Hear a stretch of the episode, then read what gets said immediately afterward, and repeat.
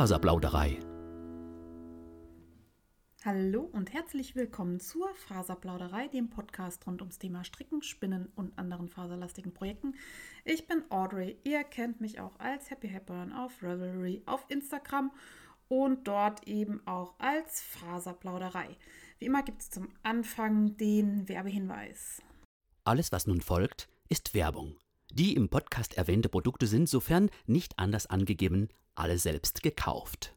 So, zu meiner eigenen und vielleicht zu eurer Überraschung und äh, vielleicht auch zur Überraschung von Spotify und allen Seiten, die hier irgendwie mein Feed ziehen, äh, bin ich schon wieder mit einer neuen Folge am Start. Folge 50 sind wir inzwischen angelangt. Diese Folge heißt Obacht Southdown. Ich hoffe, ich habe es nicht völlig gesagt. Ähm, wir kommen später zum äh, Sendungstitel oder äh, er ist eigentlich selbsterklärend. Heute ist der 19. September. Ich habe nicht ganz so lange Zeit zum Aufnehmen, denn heute findet noch ein Elternabend in der Schule statt. Das heißt, ich mache so zwischen Tür und Angel. Wollte aber unbedingt noch ein bisschen was erzählen, bevor das nächste Wochenende ansteht, nämlich das Jahrencamp-Wochenende. Und dachte, es ist ja vielleicht auch nett, wenn man auf dem Weg dorthin irgendwie einen Faser-Podcast hören kann, um sich schon ein bisschen einzustimmen. Aktuelle Projekte. Ich habe tatsächlich ein bisschen was zu erzählen. Ich habe äh, was fertig gekriegt. Da steht äh, ganz vorne meine Musselburg Hat, die ich ähm, letztes Wochenende auf einer sehr langen Busfahrt fertig gestrickt habe. Ihr erinnert euch bestimmt, die hatte ich ja mit nach ähm, Korsika genommen und irgendwie schon zur Hälfte gestrickt. Dann war sie zu groß, dann habe ich sie wieder aufgezogen. Äh, jetzt passt sie perfekt. Ich hatte die aus einem blau-grau-roten Garn von Tausendschönwolle gestrickt. Äh, klassisches Sockenwollgarn. Die Mütze wird verschenkt. Am Anfang dachte ich, dass die Farbe schon ziemlich wild aussieht. Also ich benutze hier absichtlich den Begriff, weil der Farbverlauf auch wildert. So nennt man das ja, wenn, ähm, oder auch Pooling, wenn, wenn so Farbflecken entstehen und ähm, habe die Mütze dann aber am Träger vorher einmal anprobiert und gesehen, dass äh, es eben wirklich gut steht. Und jetzt, wo die Mütze fertig ist und dann irgendwie auch so eine Krempe hat, die so rumgeschlagen wird, finde ich, kann man das auch echt gut tragen. Also ist gar nicht so, so verrückt, wie ich ähm, befürchtet hatte. Und sie ist auch nicht so kratzig, wie ich befürchtet hatte. Ich habe jetzt gerade äh, was Neues auf den Nadeln und die Wolle ist ein bisschen robuster, da merkt man schon einen Unterschied. Äh, ich habe die Mütze auch mal aufgesetzt und ich bin ja total empfindlich, was ähm, Pike-Wolle oder ja, hauptsächlich pieksige Sachen am, am Kopf und am Hals und so angeht. Und äh, ich kann es tragen und dann würde ich behaupten, ist es safe äh, für alle anderen, die äh, eventuell mit der Mütze in Berührung kommen. Die Mosselberg Head ist ein ähm, ja, ein Muster von Isolda Teague. Ähm, ich verlinke euch die Designerin. Ich glaube, die sitzt in Edinburgh oder äh, auf jeden Fall in Schottland. Ich meine, sie ist Schottin. Korrigiert mich gerne, wenn ich hier was Falsches erzähle. Äh, sie designt total viele schöne ähm, Sachen. Also ich habe schon einiges auf meiner ähm, Liste an Pattern, die ich irgendwann mal haben möchte. Und ich fange einfach mal an, Sachen durcheinander zu schmeißen, denn ich folge Isolda äh, auch im Newsletter und auch auf Instagram und habe dann irgendwie Werbung gesehen für ein E-Book, was sie veröffentlicht. Und zwar heißt das Knitworthy. Das ist ähm, ja ein E-Book mit, ich weiß gar nicht, wie viele Anleitungen drin sind. Ich würde mal sagen, so um die zehn, vielleicht ein bisschen mehr, vielleicht ein bisschen weniger. Ich kann es euch nicht genau sagen. Und ähm, das ist schon die siebte Ausgabe. Also es ist nicht nur ein Buch, sondern es ist eine Serie an Patterns, das, äh, die sie veröffentlicht. Und ich habe mir das jetzt vorbestellt, Epi äh, Episode 7. ähm, wie heißt es? Reihe, Band, Band 7 von, von dieser Reihe. Und bis zum 20. September bekommt ihr dort auch noch ähm, Rabatt. Ich glaube 20% auf den Verkaufspreis. Und ich habe mir die alten Ausgaben vom E-Magazin äh, angesehen und fand die so gut, dass ich da jetzt äh, blind vertrauen mir das gekauft habe. Ihr könnt da gerne mal stöbern. Ich äh, habe auch noch nicht ausgeschlossen, dass ich die älteren Magazine auch kaufe. Und ich glaube, die Musselburg Head war auch mal in irgendeiner Knitworthy-Ausgabe mit drin. Wenn ihr Isolda-Fans seid oder ja, den, den Style mögt, schaut euch das mal an. die Mütze ist fertig, sitzt, passt, wackelt, hat Luft und so weiter. Auf den Bildern hat die teilweise oder öfters mal eine sehr breite Krempe. Es kommt einfach darauf an, wie lange man die strickt. Ich dachte, meine würde auch so und habe jetzt aber festgestellt, dass die Krempe nicht so riesig geworden ist, wie ich das eigentlich dachte. Könnte man natürlich wieder aufmachen, aber ich weiß, dass der Bestrickte ähm, vielleicht gar nicht unbedingt ein Fan von so einer riesig großen Krempe ist. Deswegen ähm, glaube ich, passt das genau gut so, wie es ist. Ja, das war meine Busstrickerei. Ich war letztes Wochenende unterwegs im Elsass äh, mit einer Reisegruppe und äh, die Fahrt hat sich hingezogen aus Gründen. Wir sind mal hierhin, mal dahin und es gab sehr viel Quality Knitting Time. Dann steht hier bei aktuelle Projekte natürlich noch mein Ink. Äh, der wächst sehr langsam, aber stetig. Das äh, stricke ich, also das ist so ein Zopfmuster Cardigan aus Sockenwollstärke gestrickt auf dreieinhalber Nadeln ähm, mit dem Garn von Bohai, was ich äh, total abfeiere. Und der ist so komplex, dass ich den eigentlich nicht mittransportieren möchte, weil ich brauche da echt Ruhe, um den zu stricken, sonst mache ich da Fehler rein und bin genervt. Ich habe übrigens ganz viele Lifelines inzwischen da reingezogen. Also immer mal wieder abends, äh, wenn ich das Zeug äh, hinlege, mein Strickzeug, dann, dann kommt eine Lifeline rein, ähm, weil ich glaube, dass dieser Mehraufwand sich beim ersten Fehler total rechnen wird. Und wenn ich dann keine, Fe keine Fehler mehr mache, ist halt auch gut. Also äh, nochmal so ein Rumgehampel wie am Anfang möchte ich nicht. Äh, Wer es nicht äh, weiß, letzte, vorletzte Folge habe ich davon erzählt.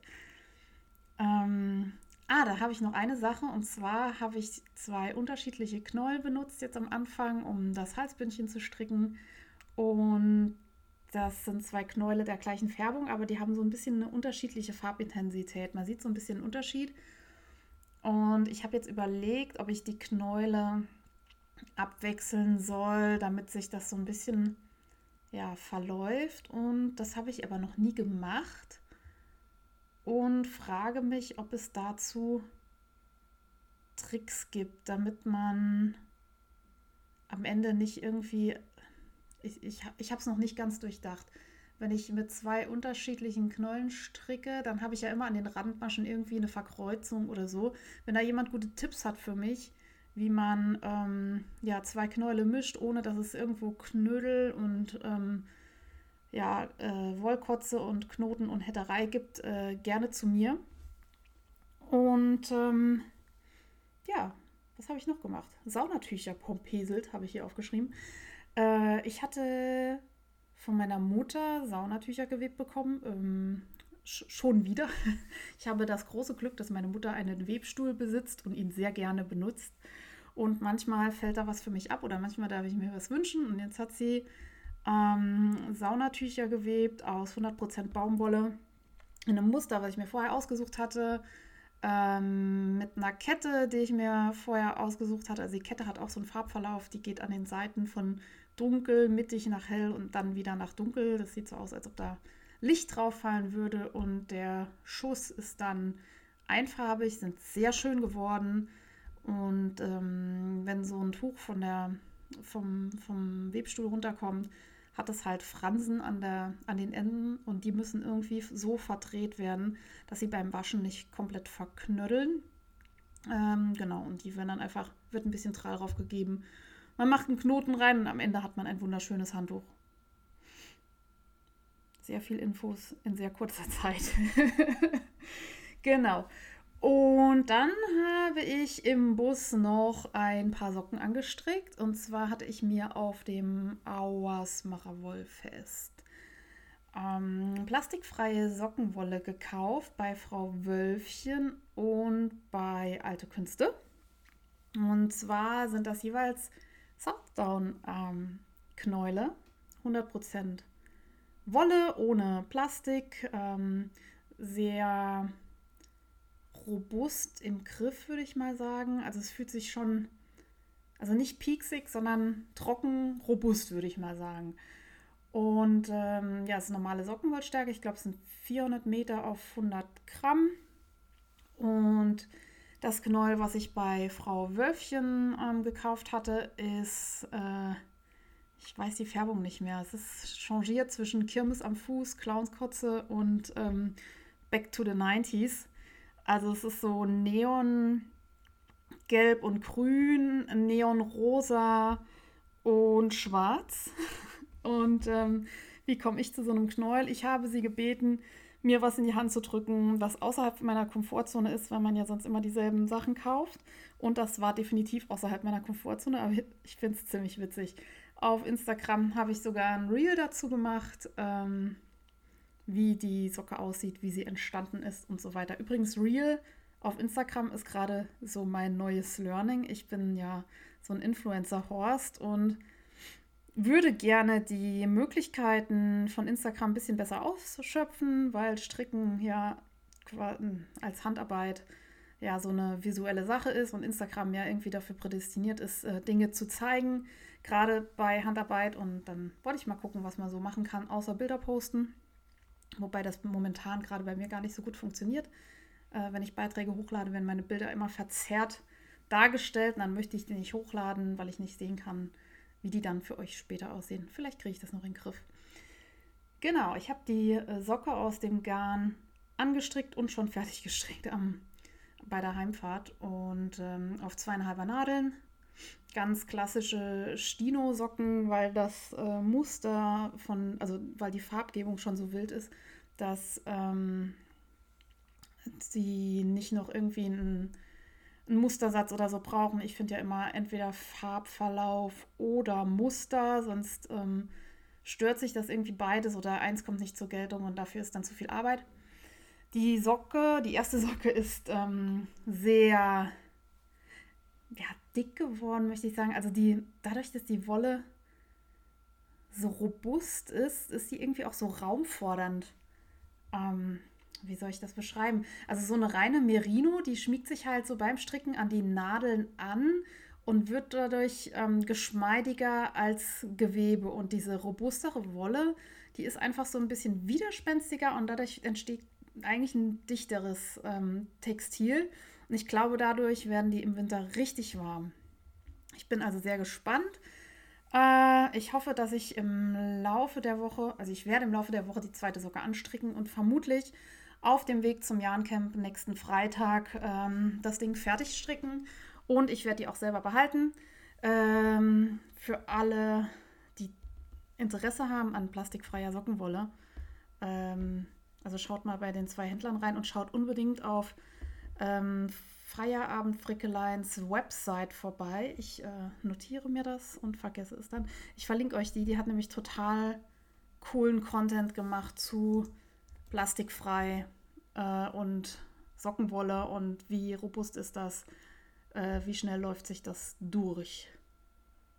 Genau, das war es mit meinen aktuellen Projekten. Das ist ja überhaupt völlig gelogen. Ich habe genäht. Ähm, steht gar nicht in meinen Shownotes. Ich habe eine Tasche mit Kissen bekommen. Davon habe ich auch in letzter Folge erzählt. Und ähm, die war ein bisschen angeknabbert vom Hund. Und dann wollte ich die reparieren. Und dann gab es irgendwie Ärger mit meiner Nähmaschine, weil ähm, eine Naht nicht so gehalten hat, wie ich das wollte. Da gab es dann verschiedene Troubleshooting-Tipps aus der Community auf Instagram. Und bei mir hat im Endeffekt geholfen eine andere Nähnadel. Ich glaube aber auch einfach, dass dieses äh, Material, aus dem das Kissen ist, ist irgendwie so ein Plüschplastik. Keine Ahnung, dass das auch irgendwie einfach nicht kooperativ ist beim Nähen. Ähm, auch dazu hatte ich äh, Bilder gezeigt. Lade ich vielleicht noch mal was hoch. Im Fokus. Dass ich den Jingle noch mal spielen darf. Äh, ich bin ja vor einigen Jahren mit der hehren Absicht gestartet hier in den Podcast, dass ich irgendwie ähm, Info und Wissen vermitteln möchte. Und das ist mir am Anfang auch gelungen. Und dann wurde daraus ein Laber-Podcast. Und ich wollte mich jetzt noch mal ein bisschen mehr rückbesinnen auf meine Ursprünge. Und ähm, das hat verschiedene Gründe. Zum einen habe ich manchmal nicht aufgenommen, weil ich dachte, ich habe ja eigentlich gar nichts zu erzählen für einen Podcast. Zum anderen hatte ich manchmal das Gefühl, also wenn ich dann so ein Thema vorbereitet hatte, hat mich das extrem viel Zeit gekostet, weil ich mich so ganz tief in die Materie reingefuchst habe und vielleicht auch einfach zu viel wollte. Und ich dachte, ich werde jetzt ähm, versuchen, mal wieder öfter so kleine Wissensbrocken einzufügen hier in diese Kategorie, ohne dass ich jetzt äh, die komplette Welt erklären muss, sondern ähm, ich fasse es einfach kleiner und kürzer.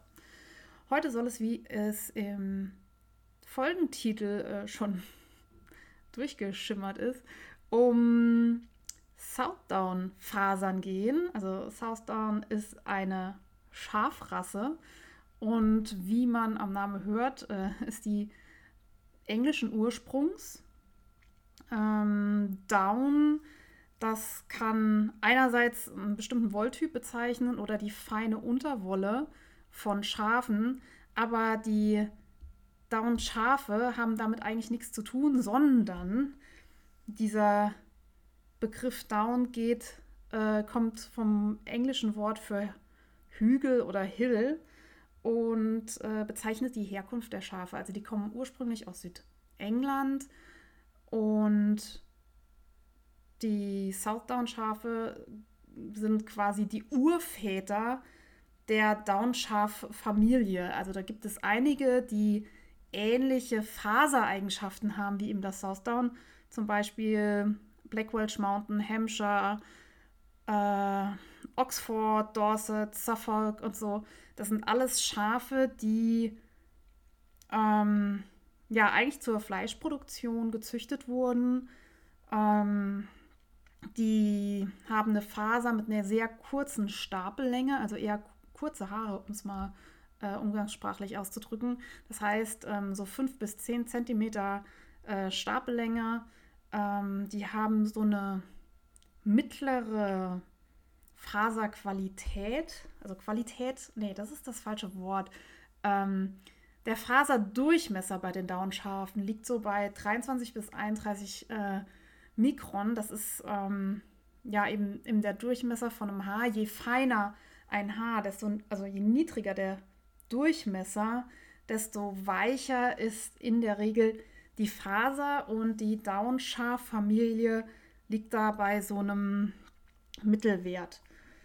Ähm, alle Downschafe eignen sich nicht unbedingt, äh, oder deren Fasern eignen sich nicht unbedingt zum Kämmen, also an die Handspinner da draußen.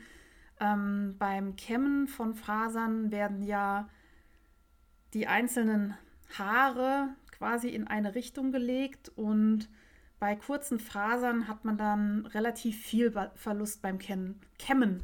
Herrje. Deswegen sollte man vielleicht Down-Fasern besser kadieren. Dort werden die Fasern ja äh, wild durcheinander gewirbelt und äh, kommen dann als Kadenband wieder raus. Ähm, ah ja, hier, hier steht jetzt das Schlaue, was ich mich eben nicht getraut habe zu sagen. Ähm, die Down-Schafe oder gerade das South Down kommt eben aus Südengland und ähm, ja, ist eben halt das Ur-Down-Schaf und ähm, die Farbe der Southdown-Schafe ist in der Regel, also das Vlies ist in der Regel weiß. Und alle äh, Schafe der Down-Familie haben aber farbige Gesichter und meistens auch Unterbeine. Das heißt, die haben schon Pigment, ähm, machen aber weiße Wolle. Wenn, äh, das ist wichtig zum Verkauf der Wolle, also die Schäfer verdienen ja nicht furchtbar viel Geld oder Meistens machen sie noch Verlust, wenn sie irgendwie die Wolle weiterverkaufen, weil die muss ja vom Schaf irgendwie auf den Markt transportiert werden. Und ähm, ja, wenn sie ein bisschen was mit der Wolle vom Downschaf verdienen wollen, dann muss es weiße Faser sein. Sobald da irgendwie dunkle Fasern mit drin sind, ruiniert das den Preis. Und äh, da die Schafe Pigmente haben, gibt es eben doch das ein oder andere Schaf, was auch ein paar dunkle Haare in seinem Wollvlies hat. Ähm, die Downschafe oder die Wolle der Downschafe, wenn sie versponnen ist oder wenn sie im Garn vorliegt, ähm, hat eigentlich ziemlich coole Eigenschaften für StrickerInnen. Dadurch, dass, das, äh, dass, dass, die einzelnen Fasern sehr viel Crimp haben, ähm, ist die Faser sehr elastisch. Also Crimp bedeutet, dass ein Haar vom Schaf so eine so einen Zickzack bildet. Also so eine, so eine Feder, sieht im Prinzip aus wie eine Feder. Und äh, eine Feder springt ja, wenn man sie nicht äh, überstrapaziert, wieder in ihre Ursprungsform zurück. Und so ähnlich ist es auch mit den einzelnen Haaren dieser Downfasern. Ähm, ein weiterer Vorteil von diesem speziellen Crimp der Southdown-Schafe ist, dass es wirklich wie eine Spirale vorliegt. Also es gibt welche, die sind so Ziehharmonika-mäßig aufgefaltet ähm, von, von der Faser her und Southdown-Schafe haben wirklich so, so federartige Einzelfasern. Und wo habe ich das gelesen? Im Spinners Book of Yarn. Ich muss nochmal nachgucken. Da äh, wurde die Vermutung angestellt, dass die Faser deswegen nicht so schnell filzt, weil diese Federn sich voneinander wegschieben. Und ähm, damit hat das Downschaf quasi so eine natürliche Superwash-Ausrüstung. Also normalerweise werden ja Fasern, die man so im Laden kauft, vorher behandelt, damit man die einfach in die Waschmaschine tun kann und nicht filzen. Und die ähm, Fasern vom Downschaf filzen aus aufgrund der natürlichen Vorkommensweise nicht gut. Also das ist äh, schlecht für Leute, die filzen wollen, aber gut für Leute, die Kleidung stricken wollen, die eben nicht einlaufen soll und die nicht verfilzen soll. Jetzt haben wir schon gesagt, es ist sehr elastisch. Das heißt, ähm, es lommelt nicht aus. Also das Gegenteil wäre irgendwie, keine Ahnung, Seidenfasern. Ja, also wenn man was aus Seide strickt und trägt es, das wird im, über den Tag, wo man es trägt, immer länger und länger und länger und länger und länger und länger und bleibt dann ungefähr so. Beim ähm, Gestrick aus Downfasern ähm, bleibt die ursprüngliche Form des Kleidungsstücks einfach besser erhalten. Äh, das merkt man echt schon beim Sockenstricken, dass da, ja, wenn das Bündchen gestrickt ist und man dehnt das mit der Hand so richtig auseinander, ähm, springt es echt gut zurück. Also ich habe Socken, die aus äh, Merino-Wolle gestrickt sind. Ähm, wenn ich die einen Tag anhab, dann rutschen die schon mal oben vom, von der Wade so ein bisschen runter. Ich glaube, das Problem hat man mit Downfasern weniger. Ähm, durch die robuste Faser, ich habe ja eben schon gesagt, es ist so trocken, robust, ähm, ist es halt auch ideal für Kleidungsstücke, die widerstandsfähig sein müssen, also Socken, glaube ich, an allererster Stelle, auf denen man den ganzen Tag rumläuft. Äh, die sollen sehr gut haltbar sein und ähm, sehr abrieb äh, unfreundlich. wie denn da das? Wie sagt man dazu? Ihr wisst, was ich meine. Also sie bleiben in ihrer Ursprungsform und Abrieb kriegt man nur schwer runter von diesen Fasern und es äh, pilzt sich nicht so in Einzelfasern aus, aus so einem Stranggarn raus. Äh, ja, also Socken, Ellenbogen-Patches, wer die noch trägt, kann die aus äh, Downwolle stricken, äh, sehr haltbar. Ähm, wenn man Rucksackträger ist und im Winter trotzdem gerne Strickjacke an äh, hat, ist das, glaube ich, so ein Geheimtipp. Äh, bei so Merino Single Garn oder so habe ich immer Angst, wenn ich in der Schule bin, dass ich mir da mit meiner einseitigen Rucksacktragerei irgendwie das Garn anfilze oder irgendwie, dass das dann zu Pilling neigt. Da wäre es vielleicht clever, sich mal ähm, was aus Southdown zu stricken.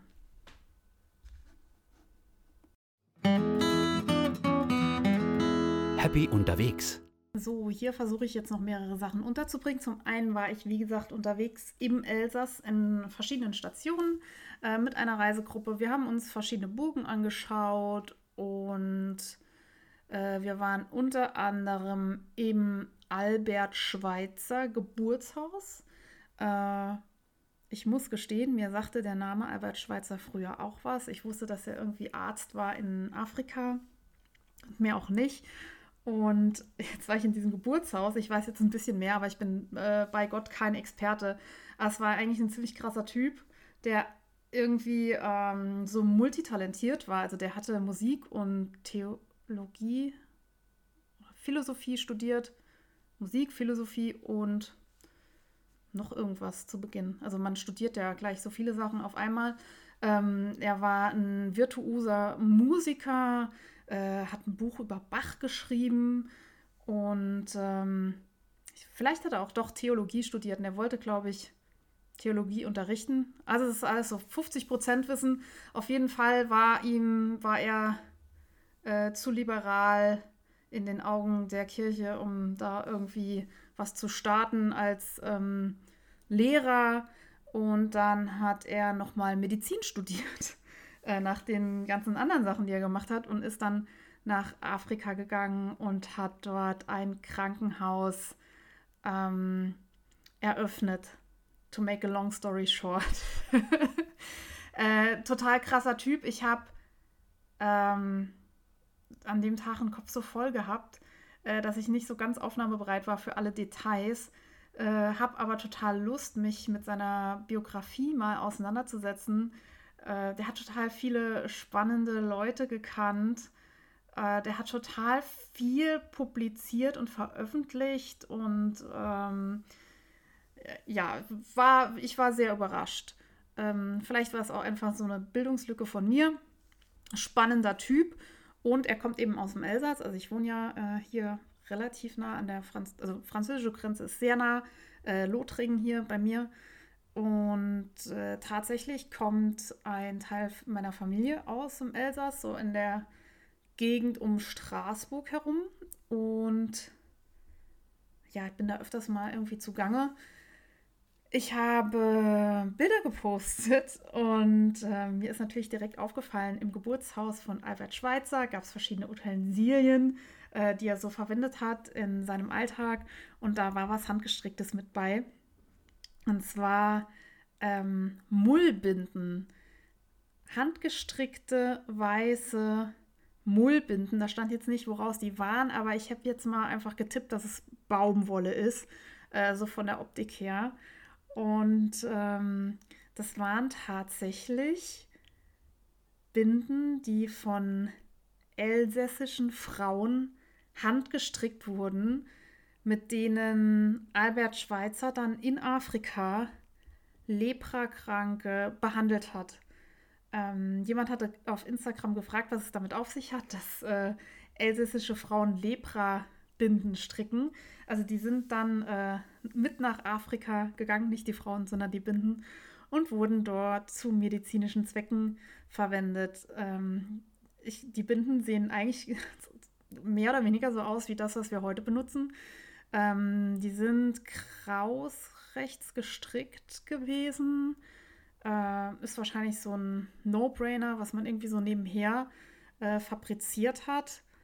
Und ja, ich fand es irgendwie nett zu sehen, dass auch hier wieder äh, Handarbeit wichtig war, um, ähm, um was äh, Gutes zu bewegen in der Welt, in dem Fall um Kranken zu helfen. Und dass es auch so international ist. Äh, ich bin mit der deutsch-französischen Geschichte wieder nur so halb gut vertraut. Ich weiß, dass das Elsass vielfach seine äh, Zugehörigkeit zum Land geändert hat, aber ich weiß nicht die genauen Daten. Also äh, es ist ja immer so hin und her gereicht worden zwischen Frankreich und Deutschland, zwischen den einzelnen Kriegen. Albert Schweitzer sprach darum ähm, Französisch und Deutsch und auch Elsässer Blatt. Vielleicht hat er auch noch andere Sprachen gesprochen, das mag sein. Ähm, und ich finde es irgendwie cool, dass ein Deutscher, ich glaube, er wurde schon als Deutscher gezählt, ähm, ja, sowas gemacht hat. Und dass sich da Strickerinnen eingebracht haben.